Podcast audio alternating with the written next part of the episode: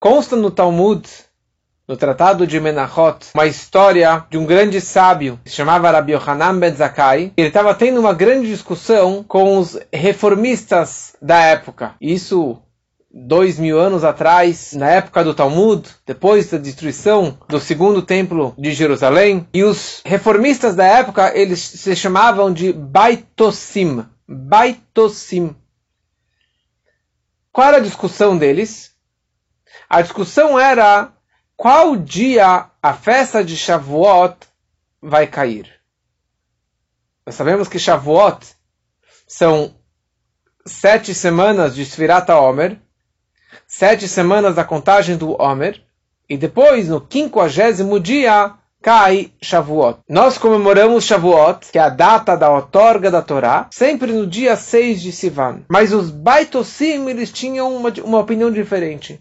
Eles interpretaram a Torá da forma que eles bem queriam e negavam toda a Torá oral, toda a tradição oral. Tudo que Moshe aprendeu de Deus oralmente, eles não acreditavam. Só no que estava escrito na Torá escrita. Então eles eram da, da, opinião que Shavuot sempre deve cair num domingo. Então quando a Torá descreve Mimacharata Shabbat, que Shavuot é no dia após o Shabbat, isso significaria cair num domingo. Então Pesach começa no domingo e Shavuot sempre seria num domingo. Qual é a lógica deles? Então Rabi Yohanan Ben estava discutindo com ele falou, qual, que, que invenção é essa? De onde vocês tiraram isso? Eles falaram, olha só, Moshe, ele era Ohev Israel. Ele amava todo o povo de Israel. Então ele queria fazer dois dias de prazer. O dia do Shabat, um dia do descanso, e na sequência você tem um Yom Tov, você tem um dia de alegria, um dia de prazer, e isso vai ser maravilhoso. Imagina só, ele amava tanto o povo de Israel. Paz e amor, descansem, curtem um dia espiritual, um dia tão elevado espiritualmente falando.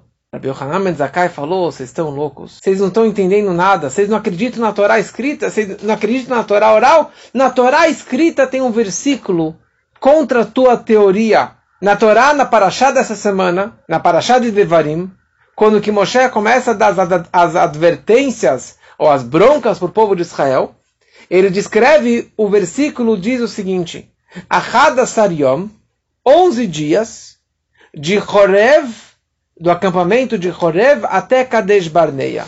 Foram 11 dias, quer dizer, era uma estrada de 11 dias. E Deus fez um milagre, que essa estrada de 11 dias eles fizeram somente em 3 dias. Então Rabbi Yohanan Ben falou o seguinte, eu não estou entendendo. Se é como vocês falam que tudo é paz e amor, que Deus ele ama o povo e que tudo é pro, pelo bem-estar, e por isso que Shavuot deveria cair no domingo, então por que o povo ficou sofrendo 40 anos no deserto?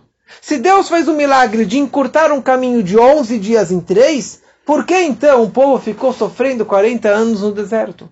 O que, que ele queria dizer com isso? O reformismo da época, e hoje também segue essa mesma linha, que essa que era a linha dos Baitosim, eles só acreditavam na Torá oral, no Pentateuco, a Torá escrita. Bereshit, Shemot, os cinco livros da Torá. É isso que nós, nós acreditamos. Ao pé da letra. E como já falei em outras aulas, tem várias e várias partes da Torá que você não pode fazer a tradução literal. E mesmo que você faça a tradução literal, fica faltando muita coisa. Muita coisa Deus passou oralmente para Moshe Rabbeinu, que não está escrito na Torá escrita. Por exemplo, Tfilim. Como está escrito Tfilim na Torá? O Você vai amarrar como um sinal na tua mão. E será como uma lembrança entre teus olhos. Então o que, que os Baitosim, o que, que os reformistas, os, os outros nomes de reformistas da época faziam? Colocavam o tefilim entre os olhos, aqui na mão. Minha mão é aqui. Minha mão é embaixo, não é no meu muque. E quem disse que tem que ser caixinha preta? E quem disse que tem que ser de couro? E quem disse que tem que ter quatro pergaminhos dentro? Tudo isso faz parte da Torá oral e não da Torá escrita. E eles negaram tudo isso. Por quê? Porque eles só acreditavam naquilo que vem de cima. Né? A Torá veio de Deus, Deus é o, sup, o, o supremo, o rei máximo, então ele nos deu a Torá aqui para baixo. Então, a Torá continua sagrada e continua sendo uma sabedoria divina e não é algo humano. Torá de Moshe Lei de Moisés, isso nós não acreditamos. Moshe nos ensinou, isso nós, nós não acreditamos. Porque a Torá é de Deus, é algo que vem só de cima. Mas não acreditamos no trabalho e no esforço do homem. Por isso eles falaram, Shavuot é o quinquagésimo dia. É algo que vem de cima. Nós só contamos 49 dias. Mas o quinquagésimo dia, que está ligado com o nível místico do Shar Hanun, o portal número 50, é algo que vem somente de cima, algo extremamente elevado. Isso independe do trabalho do homem. Isso é algo que vem de cima e não de baixo. Então eles falaram algo tão elevado deve cair no domingo para você ter dois dias de prazer espiritual, dois dias sem trabalho, Shabat e domingo, dois dias de Tanug, algo muito elevado espiritualmente. Mas o erro é que isso não é Torá, isso não é judaísmo. Judaísmo significa matar Torá, que isso é a festa de Shavuot.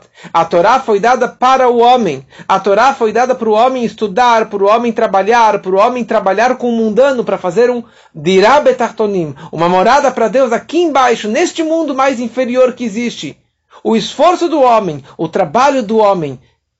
E por isso que existe a Torá escrita e a Torá oral. E a Torá oral foi passada boca a boca. O trabalho do homem, uma, o, o, esforço do homem cada dia estudando a Torá, o Talmud, as alachot, as leis judaicas, usando a lógica, o nosso entendimento, e não só algo que veio lá, uma doutrina.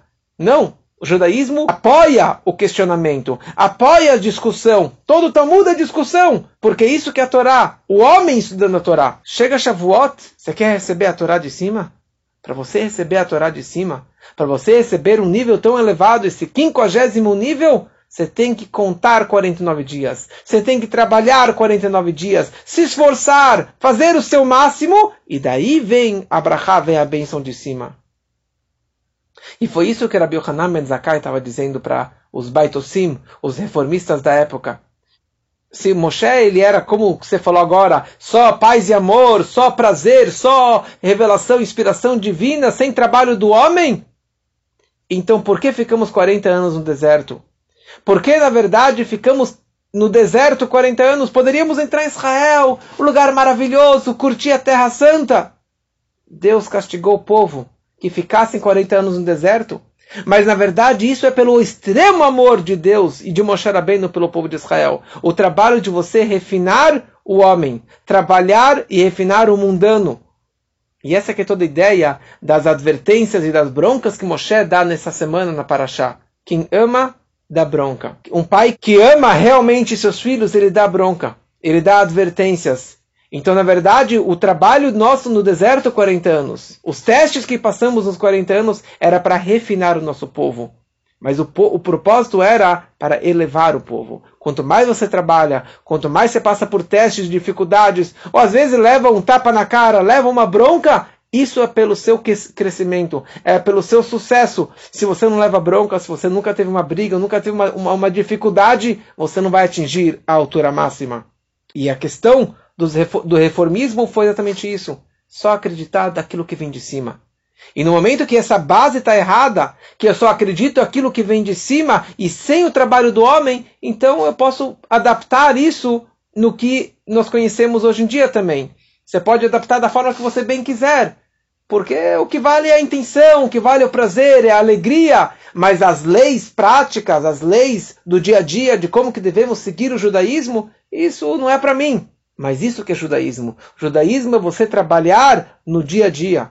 O judaísmo é você seguir as leis da Torá no dia a dia, e não só na teoria, não só a parte do, do espiritual e da meditação.